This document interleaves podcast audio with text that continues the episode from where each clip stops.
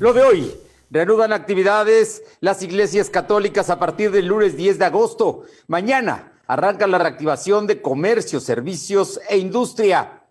La Secretaría de Educación Pública y las escuelas empezarán la entrega de libros de texto en todo el estado. Tienen como plazo final para que lleguen los libros a los alumnos el próximo 20 de agosto. El TRIFE rechazó el registro de partido Antorcha Campesina. La organización realiza manifestaciones en Puebla, Atlisco y Tehuacán. La temperatura ambiente en la zona metropolitana de la ciudad de Puebla es de 25 grados. Lo de hoy te conecta. Hay bloqueos en el puente internacional. Está pidiendo el apoyo de la policía. Noticias, salud, tecnología, entrevistas, debate, reportajes, tendencias, la mejor información. Lo de hoy, Lo de hoy radio con Fernando Alberto Crisanto. ¿Qué tal? ¿Cómo está? Qué gusto saludarle. Muy buenas tardes. Y ya estamos con usted para llevarle toda la información que se ha generado en este jueves, un, jueves que no es igual a otros, es el jueves 6 de agosto del 2020, pero no es igual por una sencilla razón, porque el día de hoy eh, estamos ya, muchos, muchos poblanos están preparando para regresar a actividades, ya sea como empresarios, como directivos, como gerentes, como eh, trabajadores, por supuesto, que también se van a reincorporar poco a poco a sus actividades después de un largo periodo de receso en muchos de los casos. Así es que, pues ya mañana, mañana es la reactivación y vamos a agradecerle el día de hoy a nuestros amigos que nos están sintonizando a través de ABC Radio en el 1280 aquí en la capital poblana, en la que buena de Ciudad Cerdán en el 93.5. Allá en la Sierra Norte en Radio Jicotepec 92.7 y Radio Jicotepec en el 570. Además, en Izúcar de Matamoros, al sur del estado, en Mi Gente en el 980, el espacio informativo con la más amplia cobertura en toda la entidad poblana. Y vámonos de inmediato con información que se está generando porque los templos católicos, las iglesias, reabrirán sus puertas el próximo lunes, ojo, no el domingo, el lunes 10 de agosto. El día de hoy, muy temprano, alrededor de las 6 de la mañana, la Arquidiócesis de Puebla ya hizo el anuncio oficial en un comunicado de prensa que firmó eh, el monseñor eh, Víctor Sánchez Espinosa y en el cual da muchos, muchos detalles, incluso el, del pago de, de lo que será el SAT. Tuvieron cerradas las iglesias, tienen que reportar cero ingresos, no, hay manera, no había manera de que tuvieran ingresos en las iglesias y sí hubo gastos. Vamos con mi compañero Silvino Cuate Escalona para que nos dé eh, la información. Silvino, muy buenas tardes, ¿cómo te va? ¿Qué tal? Muy buenas tardes, Fernando. Como bien lo mencionas, a partir del 10 de agosto iniciará la reapertura paulatina de los templos en el estado. Con ello dará inicio a la celebración de fiestas religiosas donde solo permitirán el 25% de la capacidad. Así lo informó la Arquidiócesis de Puebla. A través de un comunicado de prensa se, se indica que luego de un largo tiempo de, de espera y, de, y gracias al diálogo y colaboración de las autoridades del gobierno del estado y de la Secretaría de Salud, se llegó a la conclusión de un regreso con todas las medidas de seguridad. Sin embargo, los adultos mayores y grupos vulnerables tendrán que seguir las, las ceremonias religiosas a través de las redes sociales o por televisión, ya que son más propensos a enfermarse de coronavirus. La parroquia, que en próximos días tengan que celebrar sus fiestas patronales, no lo podrán hacer de forma multitudinaria, tendrán que ser con números reducidos de fieles y hacer la transmisión por redes sociales. Asimismo, se estableció que en todos los templos habrá personal encargado de regular el acceso de los fieles. Habrá toma de temperatura, aplicación de gel antibacterial y se, y se va a verificar que se cumple la sana distancia. Los grupos que estarán vigilando que los protocolos sanitarios se cumplan deben estar conformados por personas jóvenes y no por adultos mayores o vulnerables. Las oficinas de la curia arzobispal también van a iniciar labores este mismo 10 de agosto para atender los trámites más urgentes. En este mismo documento se destaca que las demarcaciones donde los números de contagios y defunciones por COVID siguen siendo altos podrán decidir abrir o no en este 10 de agosto. Además, los ministros extraordinarios de la, de la comunión que sean personas mayores no podrán laborar, estos tendrán que ser sustituidos por personas jóvenes para disminuir el riesgo de contagio de coronavirus. Hasta aquí la información, Fernando. Bueno, pues ahí está. Entonces, el próximo lunes 10 de agosto, ahí, ahí va a ser el tema. ¿Hasta qué informe, Fernando? Lo, el lunes, para que, para que lo tengamos en cuenta. Lo que pasa es que tradicionalmente, tradicionalmente, las iglesias abren el domingo y los lunes es el día que descansan los sacerdotes. No sé si tú sabías, pero eh, pues es, tradicional. Ellos los lunes es su día de asueto, precisamente porque trabajan todos los fines de semana. En esta ocasión, el lunes van a reiniciar actividades y se van a abrir las iglesias. Ojo, solamente el 25% de la capacidad.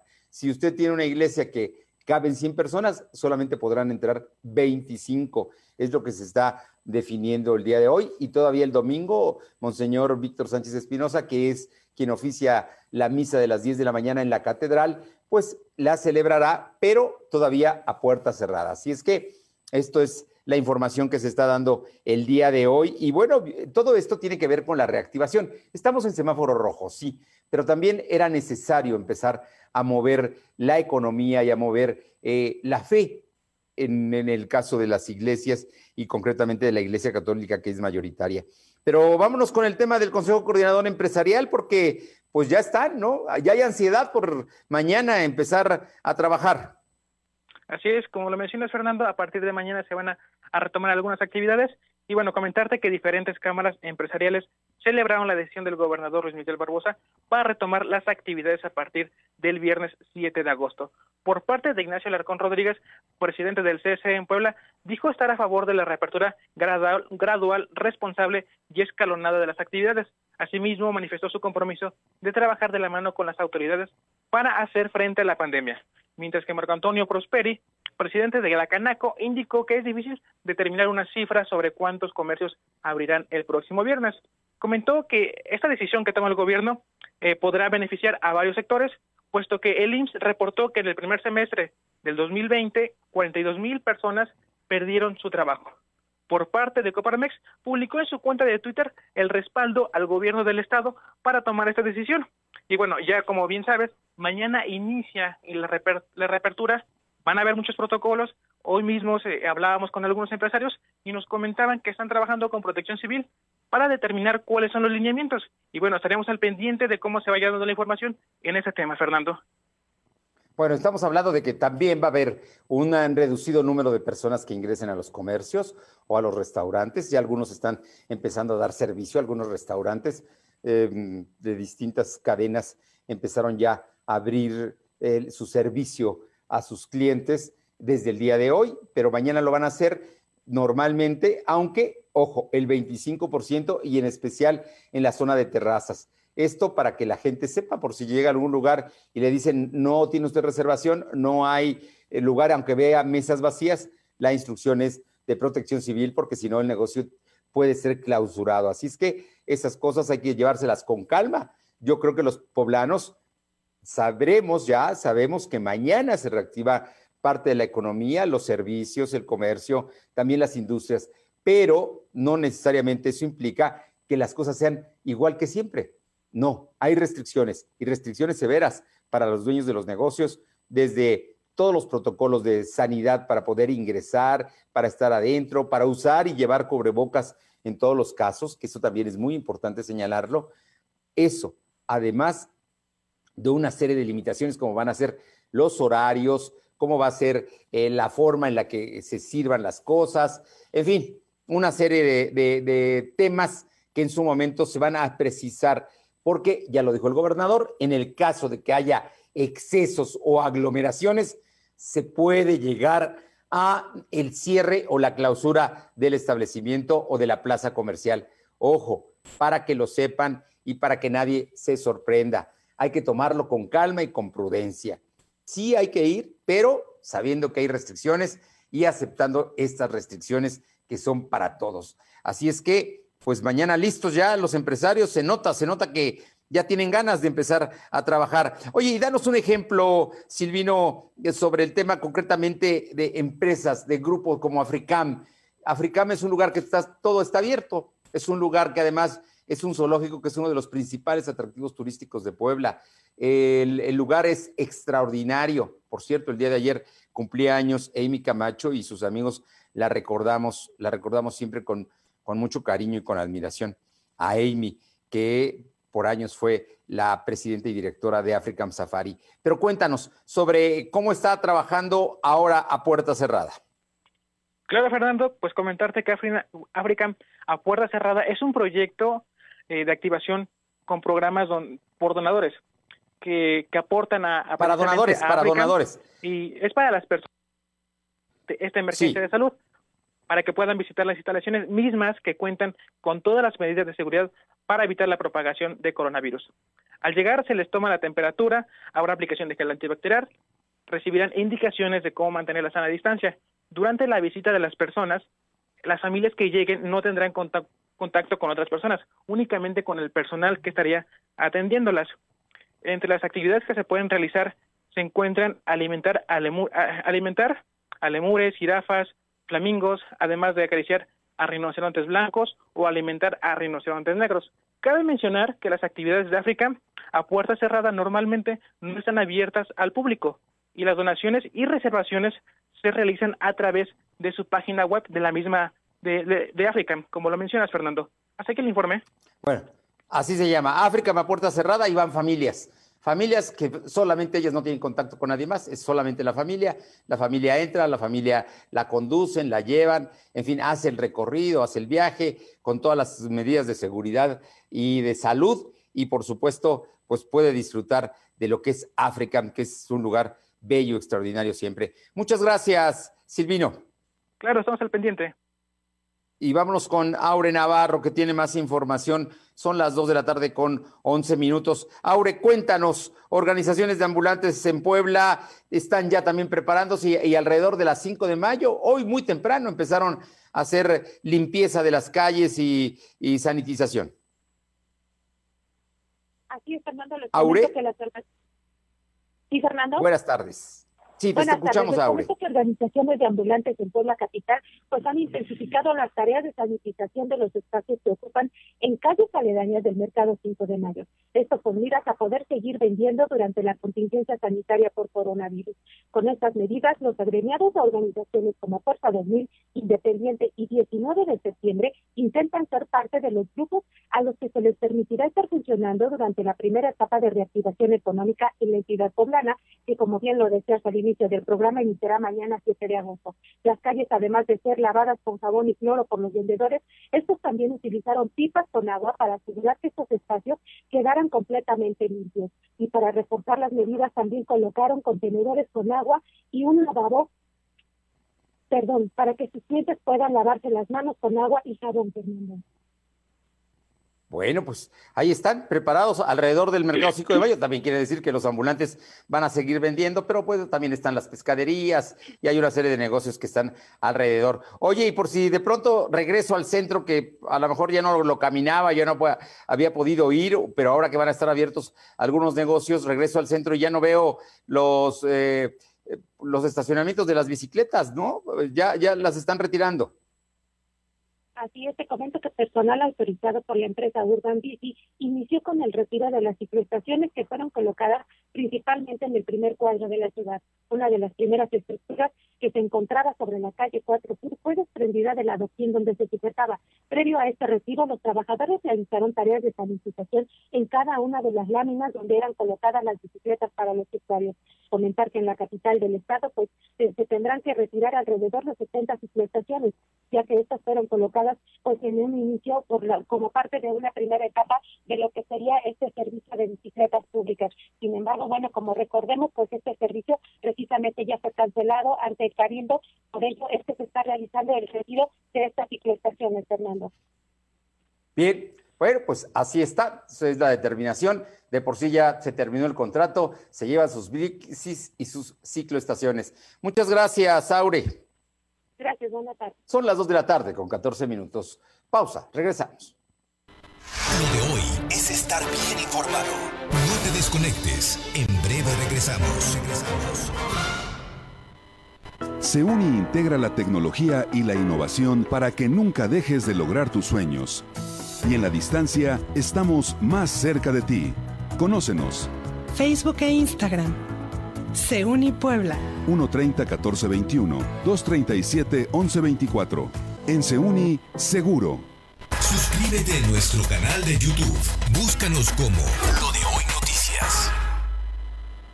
La información puede salvar tu vida o la de un ser querido. Tienes derecho a saber dónde están los hospitales en los que puedes atenderte y si las instituciones de salud cuentan con equipo y personal suficiente. Tienes derecho a que tus datos personales sean respetados y protegidos por autoridades, empresas o medios de comunicación. Y nadie puede exponer tu información sin tu consentimiento. Y si eres autoridad o tienes información pública, tu respuesta oportuna puede salvar vidas.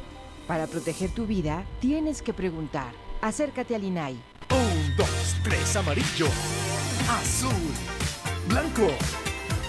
Combina de color a tu paso y enamórate de tus espacios con color gratis de Comex. Compra dos colores y te regalamos el tercero. Además, llévalos con tu tarjeta bancaria a tres y seis meses sin intereses. Así de fácil con color gratis. Solo en Comex. Vigencia el 31 de agosto del 2020. Consulta bases en tienda. Escúchanos en Spotify. Búscanos como LDH Noticias. Marisol Gacé, el coro es una sola voz que hacen varias voces y cuando surge entramos en flujo y armonía. Pepe Gordon, este domingo en la hora nacional hablaremos sobre el nuevo proyecto vocal Sion de la gran cantante y compositora Eli Guerra. Y también platicaremos con Rodrigo Rojas sobre la posibilidad de certificar profesionalmente lo que aprendemos en la Universidad de la Vida. Nos escuchamos este domingo a las 10 de la noche en la hora nacional. Crecer en el conocimiento. Volar con la imaginación. Esta es una producción de la Subsecretaría de Gobierno de la Secretaría de Gobernación, Gobierno de México. Lo de hoy es estar bien informado. Estamos de vuelta con Fernando Alberto Crisanto. Bien, son las 2 de la tarde con 17 minutos y como todos los jueves le agradezco muchísimo al eh, diputado Fernando Manzanilla, vicecoordinador del Partido Encuentro Social en la Cámara de Diputados, que esta tarde pues nos permita platicar con él. Hay, hay varios temas, pero hay uno que es muy, muy, muy especial, que es eh, pues el hecho de que él es integrante de la Comisión de Educación de la Cámara de Diputados y presentó dos puntos de acuerdo que van dirigidos a los estados del país y a la sede federal para que las cuotas que piden las escuelas y los comités de padres de familia en, un, en ninguno, en ninguno de los casos condiciones las inscripciones y la continuidad de la enseñanza de los alumnos que cursan en el nivel básico de estudios. Además, eh, que el uniforme de los alumnos en esta ocasión sea optativo por la emergencia sanitaria y porque la economía de las familias se encuentra deterioradas. Y cuanto a la lista de útiles eh, escolares que piden en las escuelas, se ajusten a lo básicos sin exagerar en artículos que por su exclusividad pueden lastimar aún más las finanzas en, este momento precarias de muchas familias mexicanas. Fernando, muy buenas tardes y muchísimas gracias, como siempre, por platicar con nosotros y por platicar que de esto que le interesa a miles y miles de poblanos y estoy seguro que en el país a mucha gente. Así buenas es, tardes. Tocayo, pues, pues mucho, mucho gusto en, en- en poder este, estar aquí nuevamente contigo, con el auditorio. Y bueno, como bien lo mencionas, eh, debe de, de haber ahí muchas madres y padres de familia que nos están escuchando en estos momentos. Me han estado a mí llegando eh, eh, en mis redes sociales muchos mensajes de madres y padres de familia muy preocupados porque ahora que inicia el nuevo ciclo escolar y recordemos que están inscribiendo a los niños de la, de la semana pasada y esta semana termina el día de mañana ¿no? el proceso de inscripción, pues les están pidiendo una serie de cuotas para la inscripción. Este, y yo quisiera comentarte que esto está sucediendo en prácticamente todos los niveles, preescolar, primaria, secundaria y bachillerato. Este, son cuotas que tradicionalmente se solicitan, que definen las asambleas de los padres de familia en las escuelas. En algunos casos, pues hay cuotas racionales que hacemos de 300 pesos, pero incluso hay casos, y me han estado mandando, digamos, hasta los recibos, de cuotas de hasta dos mil pesos por inscripción por persona. Son cuotas por niño, no son cuotas por familia. Imaginemos el gasto que le implica a una familia con dos o tres hijos que aunque vengan o vayan, mejor dicho, a la misma escuela, cada uno de ellos pues tiene que pagar su propia cuota. Entonces, este, yo, yo quisiera aprovechar el espacio para recalcar algunas cosas. Primero, la Constitución mexicana, Tocayo, establece con absoluta claridad que la educación impartida por el Estado es, además de obligatoria, gratuita. Ese es un tema que está en la Constitución. Segundo, hay una ley que es la Ley General de Educación que señala que es un servicio público, el servicio de educación, es un servicio público garantizado por el Estado y que queda prohibido el pago de cualquier contraprestación que impida o que condicione de cualquier forma la educación que imparta el Estado.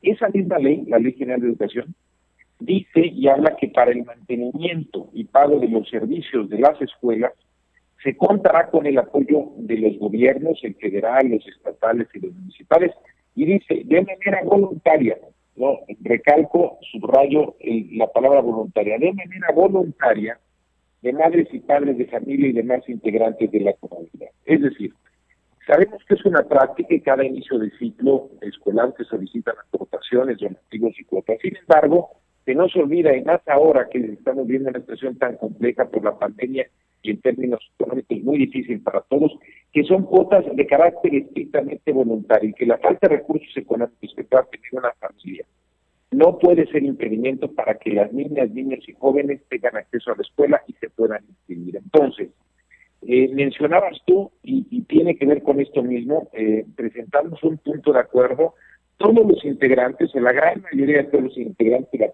Comisión de Educación, lo presentamos hace un par de semanas, lo hicimos público también. Y el punto de acuerdo eh, eh, exhorta a la Secretaría de Educación Pública Federal y a las 32 secretarías estatales justamente a los temas que comentabas tú al principio, esos tres asuntos. Primero, que todas las aportaciones solicitadas al inicio del ciclo escolar, como estas famosas cuotas de inscripción, son estrictamente voluntarias y no pueden condicionarse la inscripción de nadie eh, o el acceso a los planteles al pago o no de estas cuotas. Segundo, hicimos un llamado a las instituciones de educación para que eh, el uso de, uniformes fuera optativo, pensando pues que las familias pues, no tienen tampoco recursos que gastar. Y tercero, que se apeguen a la lista de útiles escolares, evitando aquellos artículos o materiales de marcas específicas que pudieran ser también más onerosos. De eso se trata y en este momento pues tan importante porque pues estamos en la fase de inscripción, Tocayo, pues la idea es que los padres y las madres familias sepan que si pueden aportar algo de manera voluntaria este, en estas cuotas, qué bueno, y eso siempre ayudará y lo supervisa la asamblea de padres de familia de cada uno de los colegios y está excelente. Sin embargo, si la economía no se los permite, no pueden, digamos, impedir que se inscriban, no pueden evitar el acceso de los niños o niñas a los planteles, eso es estrictamente prohibido y sería ilegal, y por lo tanto, si la gente no puede pagar estas cuotas voluntarias, bueno, pues no se pueden pagar. Todavía más, y haría yo el énfasis porque recordemos que estamos comenzando este año, este ciclo escolar de manera este, lejana, a distancia. O sea, no va a haber necesidad de ir a, las escuelas, no va a haber necesidad de utilizar los planteles hasta que lleguemos al semáforo verde y todavía eso falta un buen rato. Entonces, todavía con mayor razón, los que no estén en condiciones de pagar, que no paguen, son cuotas voluntarias y que no se preocupen. Y ahorita incluso te dejaré algún teléfono donde pueden llamar para quejarse y para, digamos, denunciar si es el caso. Eh, eh, diputado, es muy importante todo esto que comentas y además está basado en la Constitución, es la, la ley de leyes de este país, no hay una norma por, por encima de ella. Eh, debe quedar claro que es gratuita y que por lo tanto las cuotas, también la ley general de educación lo establece, no son obligatorias. Así lo reconoció el secretario esta semana, Esteban Moctezuma, el mismo lunes en su conferencia de prensa de las tardes, eh, diciendo que no iba, no era obligatorio. Sin embargo, te lo digo porque aquí en Puebla, el secretario de Educación Pública estatal, eh, Meritón Lozano, acaba de decir que pues sí se les va, que, que, en Puebla sí, sí tienen que pagar y que en todo caso lo van a pagar en dos partes. Lo que hayan establecido las asociaciones de padres de familia lo tendrán que pagar en dos partes, lo acaba de decir el día de hoy, o, sí, el día de hoy. Y te lo comento esto porque, porque tenemos un reporte de Atlisco donde los padres de familia están haciendo colas desde las 6 de la mañana para pasar a las 8 o 9 de la mañana a pagar precisamente las cuotas en los bancos. Si no, no les inscriben a los niños. Digo, son, son, las realidades ¿no? que, que, estamos viviendo y que sin duda creo que la autoridad tampoco está respaldando a los padres de familia, por lo menos no en el caso de Puebla. Mira, mira, Tocayo, este, eh, es muy clara, la Constitución es muy clara, lo acabo de leer y, es muy clara y comenta justamente lo que mencioné yo hace rato. Y también la Ley General de Educación es muy clara, y comenta lo que, lo que, lo que yo dije hace eh, un momento, que está prohibido el pago de cualquier contraprestación y que estas cuotas de mantenimiento efectivamente eh, son cuotas que tradicionalmente eh, eh, aportan y pagan, digamos, este, los padres de familia, madres de familia, pero son cuotas estrictamente voluntarias y que el mantenimiento y el pago de servicios de las escuelas se debe de dar con el apoyo de los gobiernos federales, estatal, estatales y municipales, de las madres y padres de familia ya de manera voluntaria y demás integrantes de la comunidad también de manera voluntaria. Entonces, yo entiendo que esta es una práctica que se lleva haciendo de tiempo atrás. Entiendo también que hay gastos pues que, se financian de, estos temas. Por ejemplo, eh, hay veces que la pintura, ¿no? El pintar, hay veces que la energía eléctrica, hay veces que hay otra serie de pagos. Yo, yo, yo vengo recibiendo, porque lo solicité además en redes sociales y la gente me está mandando, y les están pidiendo la copia del comprobante bancario eh, con el pago de la cuota, supuestamente esta cuota voluntaria, y les piden en el comprobante bancario pongan el nombre con grupo, grado y grupo. Y si no lo pagan, les presionan, les presionan diciéndose que tienen que ser pagos parciales para dar disque facilidades en el pago. Entonces, eh, eso es lo que está pasando en la realidad. Yo simplemente lo que quiero dejar claro, vi un comunicado el día de ayer de la Secretaría de Educación Pública, este, donde es un comunicado un poco extraño, lo leíste tú, porque por un lado dicen que son cuotas voluntarias, es decir, la palabra voluntario es que, digamos, este, que no es obligatorio, y después dicen que este, se deben de pagar las cuotas que son voluntarias. Tú habrás leído ese comunicado, entonces eh, la ley es muy clara, la ley de educación, la constitución también es muy clara. Que eh, nadie que no pague las cuotas, a nadie que no pague las cuotas se le puede restringir el acceso de su niño o su niña a los planteles, a nadie se le puede restringir, digamos, su derecho a inscribirse, su derecho a tener un acceso a la educación. Si hay gente que puede pagar, es claro que estas cuotas siempre tradicionalmente serán y se manejan por las asociaciones de padres de familia y esos hacen un buen, pues, un buen uso de esto eh, eh, y ellos lo direccionan a las necesidades de las escuelas. Sabemos que eso ocurre así, pero en esta situación que estamos hablando de una situación muy compleja, en una situación de pandemia, de crisis económica, decía yo que hay cuotas que van a, a lo mejor a 300, 400 pesos, pero hay gente que le están pidiendo dos mil pesos. Entonces, hay gente que francamente no va a poder pagar. Y si no puede pagar, lo que tiene que tener claro es que no se le puede restringir el derecho a la educación de su niño o de su niño. Te decía hace rato también que eh, eh, eh, pueden, y además esto que estoy hablando de un punto de acuerdo que fue presentado por, por, por la mayoría, absolutamente la mayoría de, los integrantes de la Comisión de Educación, pueden también, si tienen dudas, hablar a la Secretaría de Educación Pública Federal, a donde al Educatel. El Educatel es, digamos, eh, justamente es un servicio de la Secretaría de Educación Pública eh, para dar información. Ahí pueden hablar, pueden recibir orientación respecto al tema de las cuotas, pueden denunciar si es que hubiese alguien que estuviera prohibiendo alguna cosa.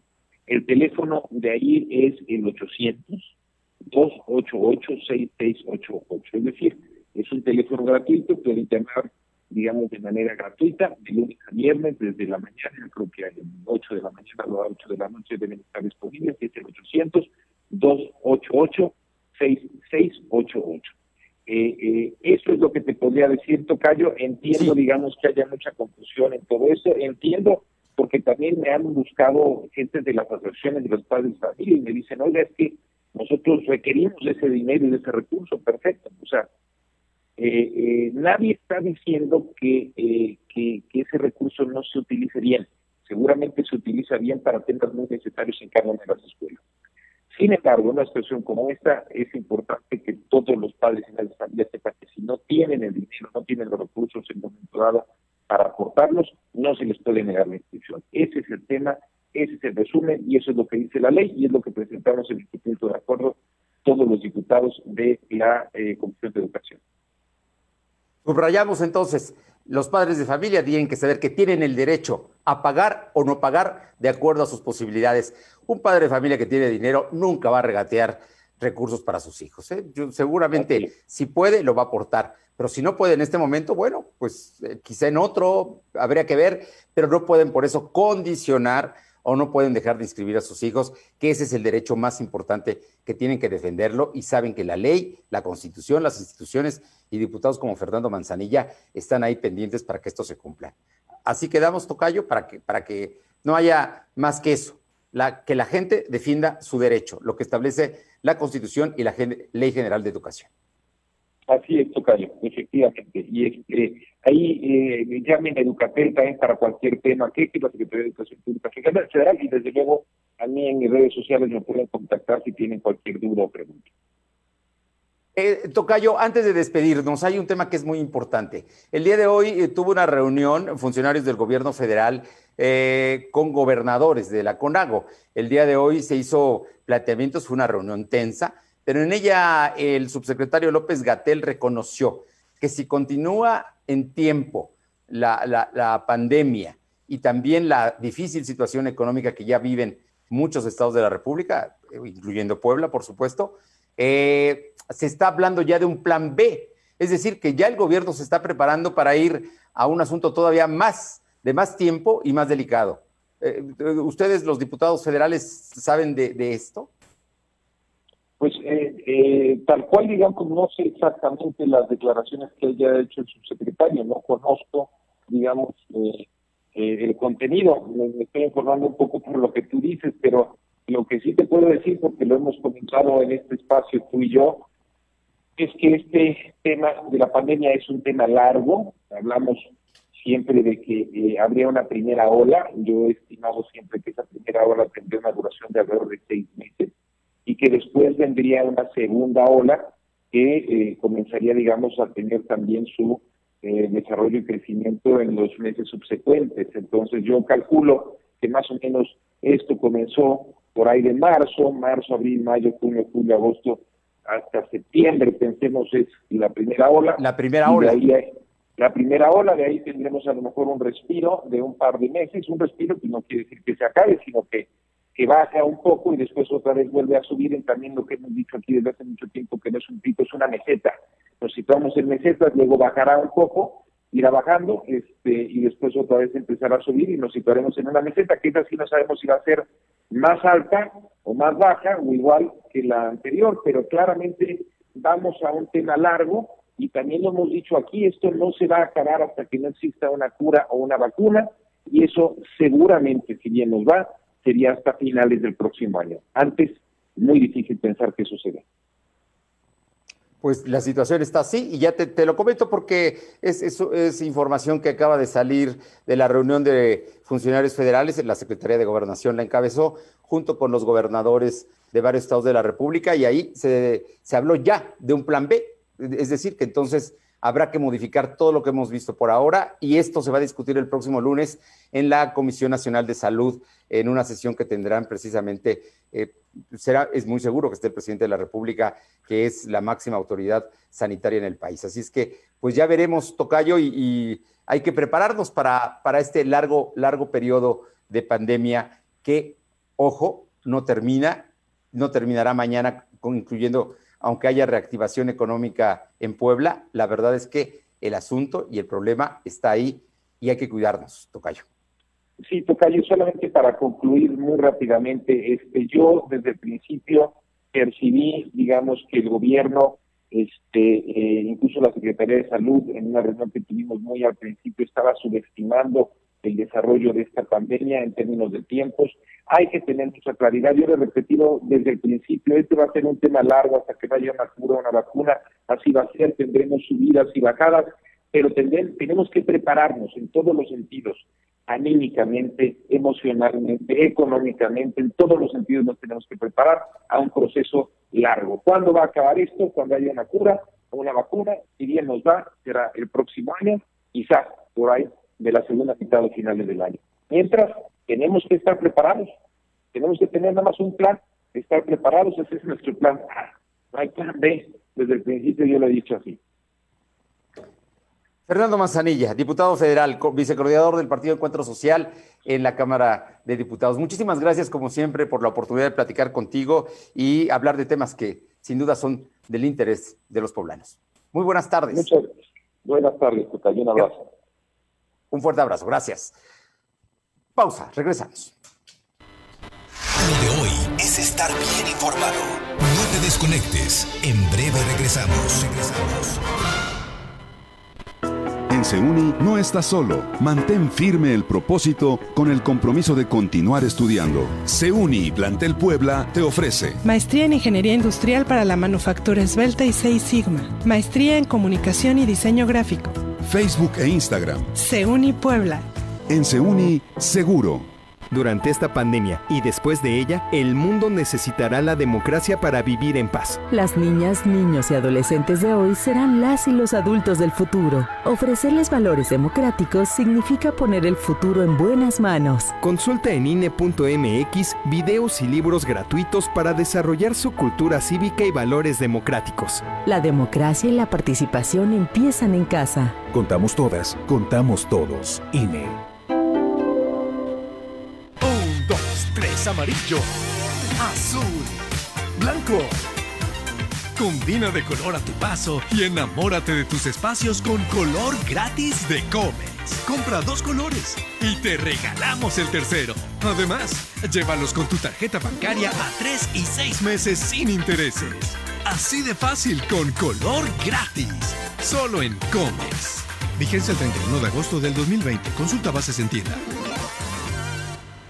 Las y los diputados seguimos trabajando para buscar soluciones ante la emergencia sanitaria. Realizamos conversatorios y foros junto con autoridades, empresarios y sociedad civil.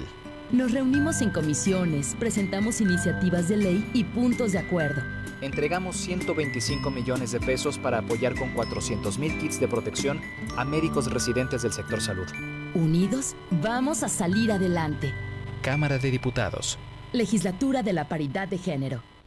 Yo pienso que el nuevo ciclo escolar por línea o por tele no va a funcionar al 100%, ya que hay muchos papás desinteresados por la educación de sus hijos y en cierta parte también desobligados. Bueno, yo ya lo vi en el ciclo escolar que terminó. Eh, mi hijo, sus clases igual fueron por línea y de 30 alumnos que eran nada más 10, 15 se conectaban y de ahí puros pretextos con los papás.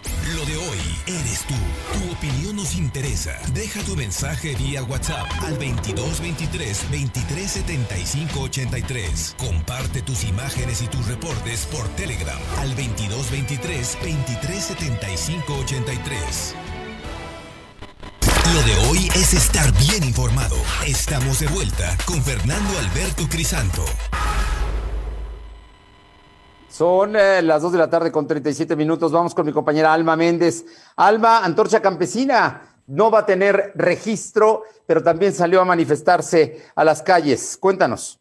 Sí es, Fernando, pues comentarte que este jueves integrantes de Antorcha de Campesina se manifestaron la mañana en las instalaciones en la Fiscalía General del Estado, así como en los municipios de Jalpan, Tehuacán y La Mixteca, para exigir al gobierno estatal que deje la persecución política contra 16 líderes, entre ellos Rosario Sánchez Nájera. Y es que, bueno, pues comentarte que los antorchistas amagaron que en caso de no llegar a un diálogo con las autoridades, habrá una convocatoria donde eh, eh, se les avisará a líderes ubicados en las 32 estados eh, del país para realizar una megamarcha a nivel nacional. La información, Fernando. Ahora, el tema es que hoy la manifestación aquí fue por eh, la detención de, miembros de Antorcha Campesina, pero el Tribunal Electoral ya determinó el día de ayer que no hay registro para Antorcha y pasan a otra cosa, ¿no? Así es que por lo pronto es lo que, lo que se determinó. Oye, Alma, y por otra parte, eh, los diputados federales por Puebla, hay ya una disputa, ¿no? Entre, entre los, la gente de Morena, todavía no hay ya esa fecha de asamblea que va a ser el 16 de agosto para elegir a quienes serán los integrantes de sus consejos, pero no, no hay acuerdo, están, hay una disputa ¿no? interna. Rápidamente cuéntanos de ello, por favor comentarte que los diputados federales por Puebla, encabezados por Alejandro Carvajal Hidalgo, exigieron que solo la militancia debe ser partícipe de las encuestas para renovar la dirigencia nacional del Movimiento de Regeneración Nacional, por lo que hicieron un llamado al presidente nacional, Alfonso Ramírez Cuellas, a que defienda la militancia y no permitir que se genere una contienda desleal donde la militancia no mediatizada pueda ser excluida en su derecho de elegir y ser elegido. Bueno, y esto es una respuesta, pues ayer salió una un grupo a favor de que, bueno, pues esta esta, estas convocatorias fueran abiertas, sin embargo, pues en este momento salieron a defender que no, que se cierre para que eh, no se meta otra gente que no sea militante. La información, Fernando. Bueno, así es que entonces no quieren, unos dicen que tiene que haber consulta solo a militantes y unos que dicen que no debe haber consulta eh, abierta, ¿no? Eh, están, hay, hay, hay una disputa, una diferencia entre ellos. Así es, Fernando. Hay una disputa entre ellos. Ellos están pensando que únicamente son los militantes quienes deben decir quiénes quieren de consejeros y quiénes deben de votar por sus, por sus próximos líderes, tanto nacionales como estatales. Bueno, estamos pendientes. Muchas gracias, Alma. Y vámonos rápidamente con mi compañera Aure Navarro, porque la Secretaría de Educación Pública, la CEP y las escuelas, las CORDES eh, y las escuelas eh, ya tienen que empezar a ver cómo van a entregar los libros de texto gratuito. Platícanos, Aure, porque van a ser la base de la educación el próximo semestre, van a ser los libros de texto. Ojo, va a haber clases por televisión, pero todo se va a hacer a partir de los libros de texto. Te escuchamos, Aure. Así es, de forma coordinada la SEP, las CORDES y escuelas tendrán que diseñar una estrategia para cumplir con la entrega de libros de texto gratuitos a los padres de familia, sin propiciar un escenario de riesgo de contagio de coronavirus. El gobernador citó este día que la entrega de estos libros debe concluirse a más tardar al 20 de agosto, para garantizar así que toda la matrícula estudiantil tenga en sus hogares los ejemplares el 24 de agosto que iniciarán las clases a distancia. Reiteró que los directivos tienen que evitar la alta concentración de padres de familia en las escuelas, toda vez que la intención pues es precisamente esa de no provocar más contagios de coronavirus entre los poblanos, Fernando. Bueno, por lo pronto, entonces, a más tardar el 20 de agosto, los libros tienen que estar en manos de los niños. El 20 de agosto, es decir, que les faltan de hoy, que día es 6, 14 días para que se entreguen estos libros. Efectivamente, esas son las fechas en las que se tienen que dar cumplimiento precisamente para garantizar que los alumnos tengan ya esos libros de texto gratuitos y pues puedan iniciar así lo que son las clases a distancia. Aure, danos el reporte COVID de esta mañana. Eh, Puebla sigue bajando la, el número de decesos. Te escuchamos. Es. Así es, en Puebla la baja de la curva de contagio por coronavirus se sigue manteniendo al registrar a este jueves 280 personas positivas de COVID y 21 muertes recientes por esta enfermedad. El secretario de Salud, José Antonio Martínez, precisó que se tiene ya un acumulado de 23.209 personas contagiadas y 2.790 fallecimientos por coronavirus. Informó también que son 1.443 casos activos los que se tienen en la entidad, además de que estos están distribuidos en 81 municipios, así como 800 160 personas hospitalizadas, de las cuales 184 pues están conectados a un ventilador mecánico, Fernando. Bueno, por lo pronto es la de los datos oficiales, vamos a ver, es por lo, en Puebla no está aumentando, hay siete estados de la República que ayer la Secretaría de Salud dio a conocer, entre ellos no está Puebla, donde la tendencia es a la alza. Por lo pronto nosotros nos estamos quedando en la planicie y empieza a descender. Oye, y por otra parte, el tema de las vacunas contra la influenza. Al parecer no las ha entregado todavía el gobierno federal. Exactamente, entregue o no la federación el lote de las diferentes vacunas, incluyendo la de la influenza, pues el gobierno del estado dispuso de una partida especial para realizar la compra precisamente de estas dosis, con la finalidad de iniciar la campaña de vacunación para septiembre, cuando este biológico llegue o se estima que llegue a México. Lo anterior con la intención de reducir la probabilidad de que los poblanos, además de estar propensos a contagiarse de COVID-19, pues también corran el riesgo de tener influenza, enfermedad que por sí sola, pues también recorremos, Fernando, en su momento llega a ser causa de muerte. El gobernador señaló que a sabiendas de que la pandemia por coronavirus ha generado un desabasto de vacunas y medicamentos, él ha instruido a la Secretaría de Salud Estatal inicie la búsqueda de estos biológicos certificados en el mercado nacional, pues para hacer ya la compra de ellos y poder así tener garantizada la aplicación de las diferentes campañas de vacunación, Fernando. Bueno, por lo pronto ahí está el tema. ¿Algo más que tengamos pendiente, eh, Aure? Así es, pues les comento que el gobierno del estado también este día abrió la posibilidad de que los clubes deportivos que desarrollan, entre otras actividades, aquellas que son al aire libre, pues puedan retomar actividades a partir de este 7 de agosto, siempre y cuando logren acreditar que cumplirán con todos los lineamientos que exige la emergencia sanitaria por coronavirus.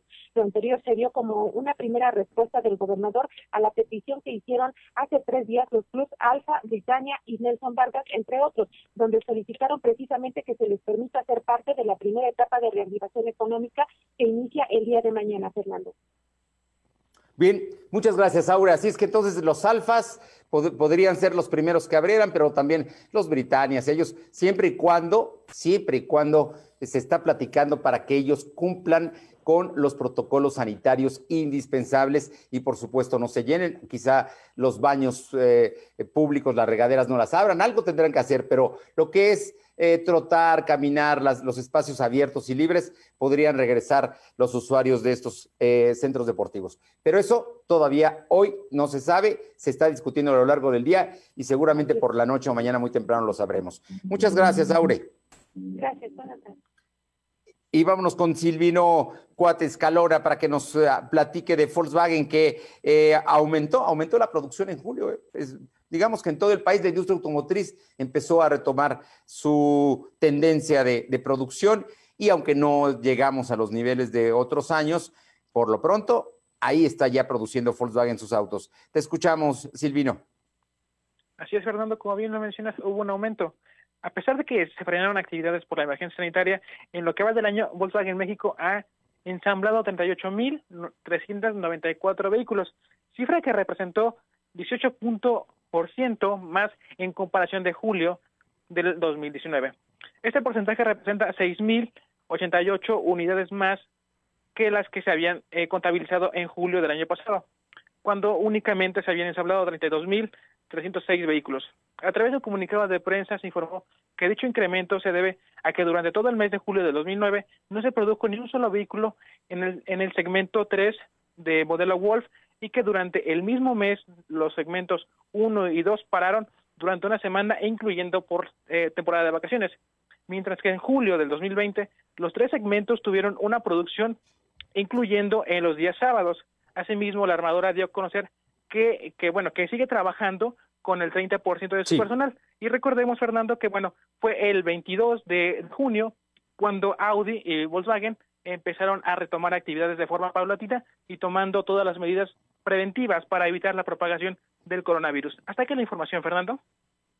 Sí, por cierto, Volkswagen ha llevado a cabo 8 mil aplicaciones de pruebas a sus trabajadores y de estas 8 mil, solo el 2%, es decir, 160 trabajadores han resultado positivos. El resto sigue trabajando y ahí y los otros han sido atendidos. Muchísimas gracias, eh, Silvino. Son las 2 de la tarde con 47 minutos. Claro, 2 con 47. Lo de hoy es estar bien informado. No te desconectes. En breve regresamos. Regresamos.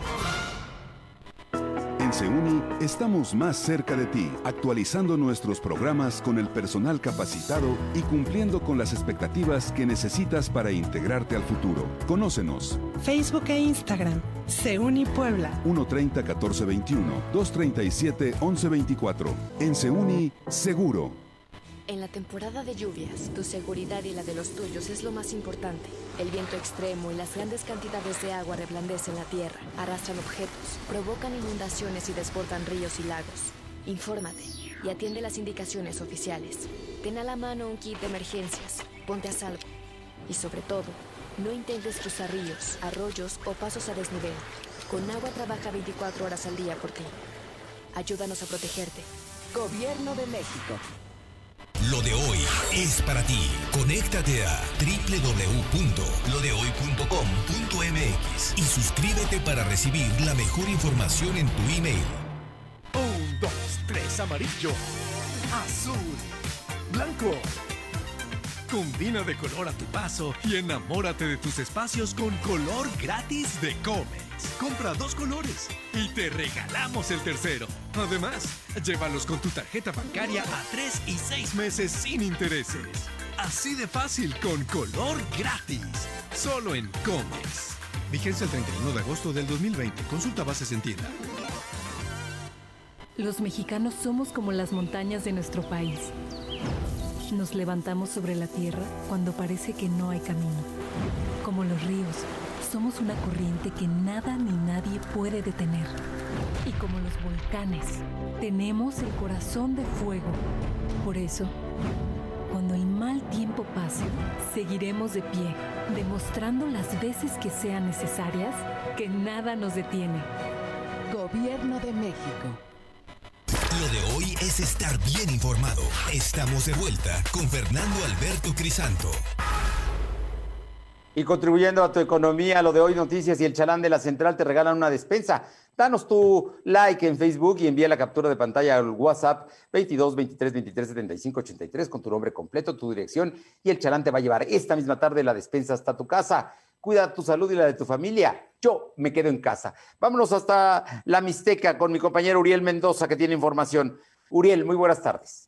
¿Qué tal, Fernando? Muy buenas tardes. Eh, para compartirte la información que se ha generado en las últimas horas aquí en Izúcar de Matamoros, donde, bueno, un hombre resultó con heridas de gravedad luego de que este intentara quitarse la vida con dos disparos de arma de fuego, al parecer por intentar pues acabar con el sufrimiento que le provoca el cáncer. Padece eh, esto, pues bueno, fue eh, en las últimas horas, específicamente en la calle Revolución de la Colonia Centro de esta demarcación, donde de acuerdo a la información policíaca, la mañana del día miércoles, alrededor de las 9.30, Manuel N., de aproximadamente 65 años de edad, decidió atentar contra su vida, esto debido a que eh, la enfermedad del cáncer lo aqueja desde, ya, desde hace bastante tiempo. Afortunadamente podemos decir que, bueno, arribaron en tiempo y forma todavía los elementos del servicio Suma para trasladarlo al centro de salud de servicios ampliados, donde pues hasta las últimas horas se reportaba su estado como delicado. Bien, y por otra parte ya regresaron los cañeros. Ya estas organizaciones eh, allá en la villa de Atencingo, perteneciente al municipio de Chietla, ya de manera oficial regresaron después de una suspensión de más de 15 días, esto tras darse un brote de COVID-19 al interior del ingenio de Atencingo, pues estas tres organizaciones específicamente que integran el Comité de Producción y Calidad Cañera de la Industria Azucarera de Atencingo, SADCB, que bueno, está integrada por las tres organizaciones reconocidas que es la CNPR, la CDI y la ULPCA, eh, tuvimos la oportunidad de platicar con Galdino Alvarado Rodríguez, quien es el secretario general de la Confederación Nacional Campesina, la CNC en Atencingo, e informó que luego de que se diera a conocer de este brote al interior del ingenio de Atencingo, se suspendieron las actividades. Esto, ojo, de manera temporal, pero ya regresaron de manera presencial, siempre tomando las medidas eh, indicadas por el sector salud a fin de cumplir con los objetivos. Es importante mencionar, Fernando, que toda la región cañera, pues bueno, los trabajos no se detienen, ya que los cañeros deben de estar al pendiente de las plagas que pues invaden de cierta manera los cultivos y esto puede afectar la calidad de la vara endulzante. Ya regresaron a las actividades, ya se les ve en el campo, pero siempre tomando en cuenta, por supuesto, también al interior del ingenio de Atencingo, pues las eh, indicaciones sanitarias. Muy bien, muchas gracias.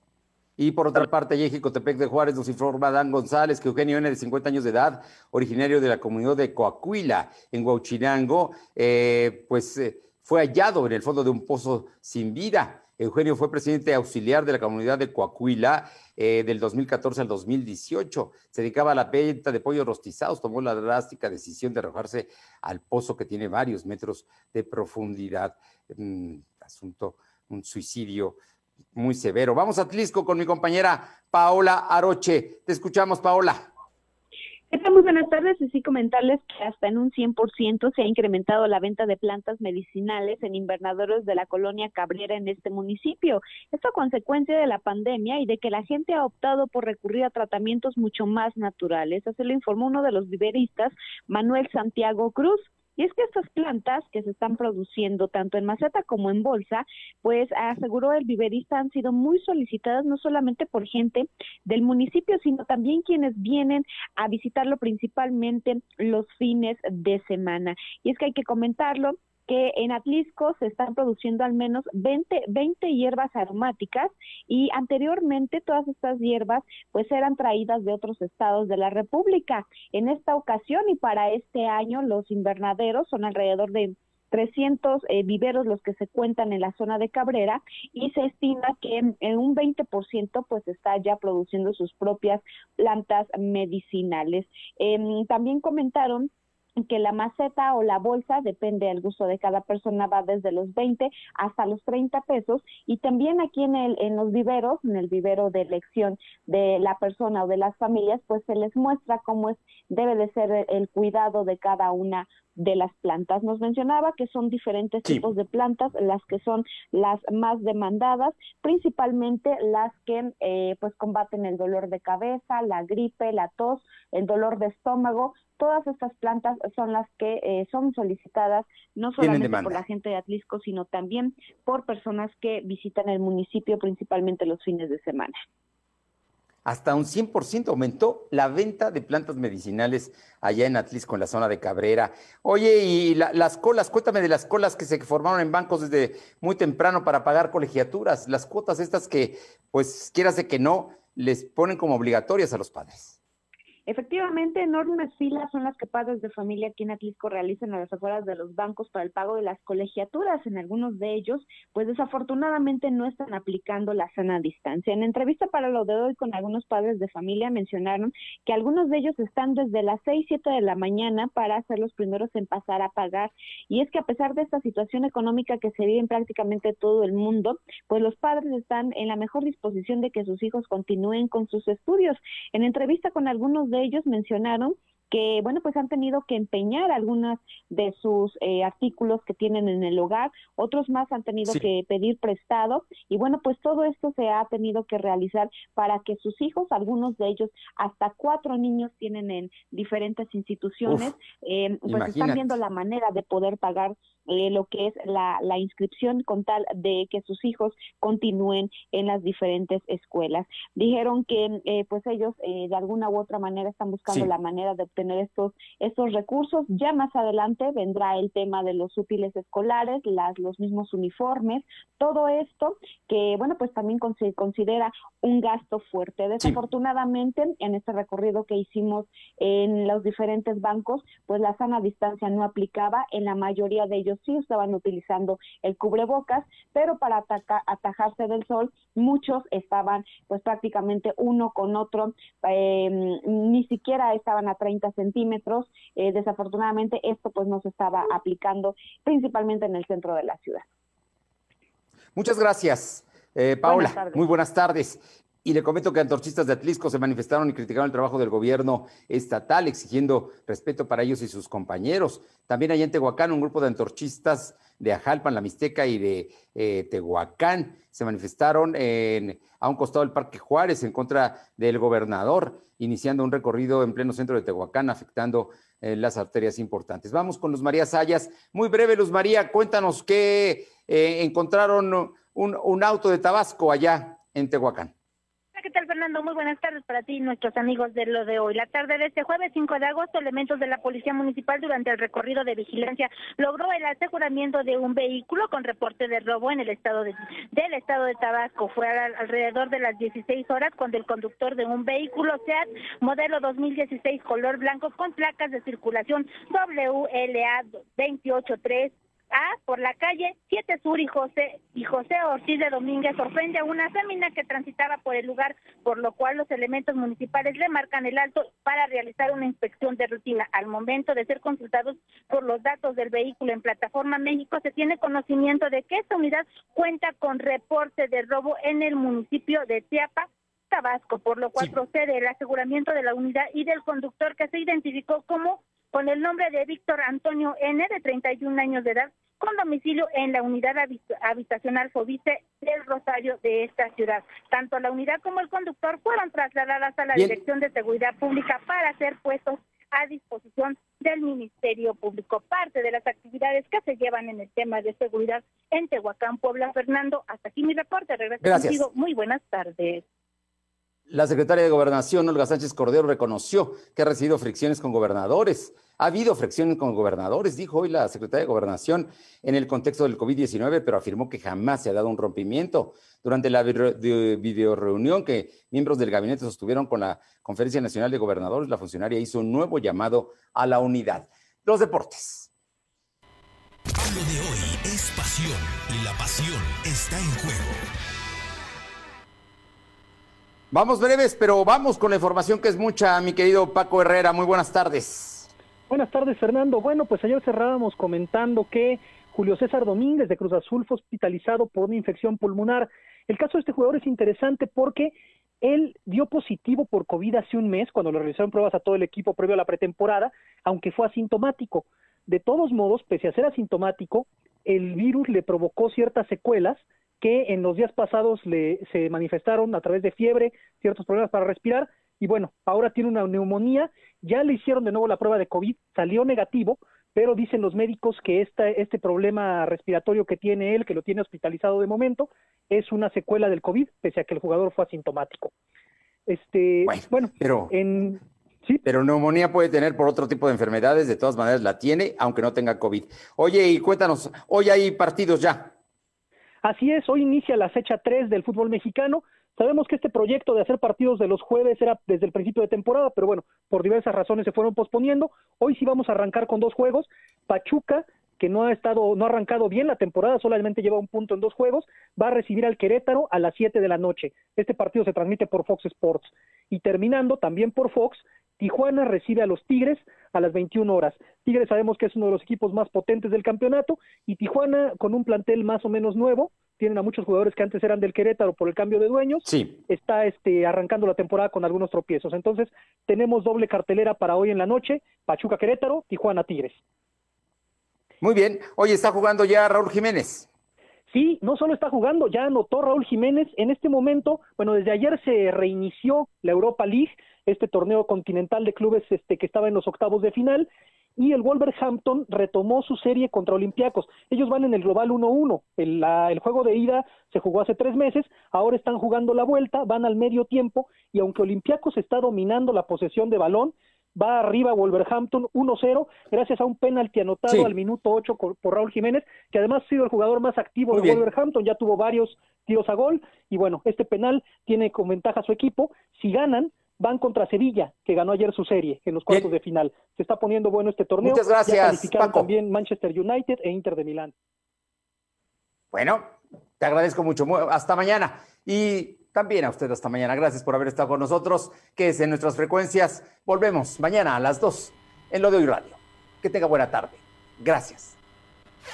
Fernando Alberto Crisanto te presentó esperamos de lunes a viernes de 2 a 3 de la tarde por esta frecuencia en la cobertura más amplia a nivel estatal y síguenos en internet www.lodehoy.com.mx y en nuestras redes sociales como arroba LDH Noticias. Lo de hoy radio.